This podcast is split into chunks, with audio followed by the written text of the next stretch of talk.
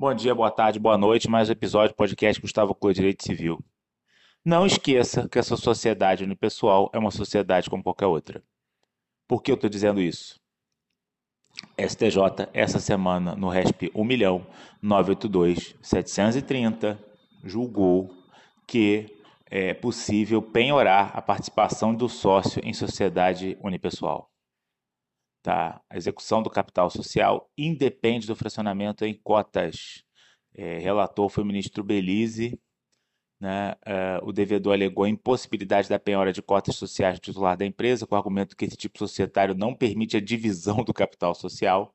O ministro Belize disse que explicou que a divisão do capital em cotas na limitada unipessoal não é proibida por lei, desde que todas as cotas pertençam à mesma pessoa física ou jurídica. O magistrado ressaltou conforme o Código Civil e CPC, a penhora de cotas é excepcional e subsidiária, porém possível. Né? E, e aí disse o ministro Belize, pode-se afirmar que a constituição da sociedade unipessoal, proveniente da vontade das contribuições do esforço único sócio, gerará um crédito e seu exclusivo benefício, e aí penhora-se essas cotas. É claro que a penhora de cota é sempre um desafio, não se sabe muito bem o que fazer daí por diante. Ele é muito mais uma ameaça do que uma realidade, né?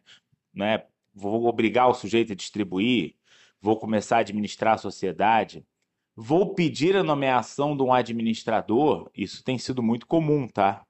Nessas penhoras de faturamento, alguém é nomeado administrador para que essa pessoa garanta que uma parte do faturamento seja revertida em proveito do credor. Enfim, é difícil tornar concreto, mas que pode, pode. E isso só frisa, deixa claro que esse tipo societário ele não tem tantas peculiaridades quanto as pessoas imaginam que ele, que ele poderia vir a ter. A Eireli, né? A, a Eireli de vida tão curta, né? É, é, pouco viveu, pouco se usou, né? Enfim.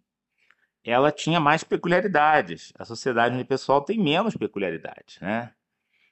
E ela pode ser, a qualquer momento, transformada em sociedade não unipessoal, pode sofrer redução de capital.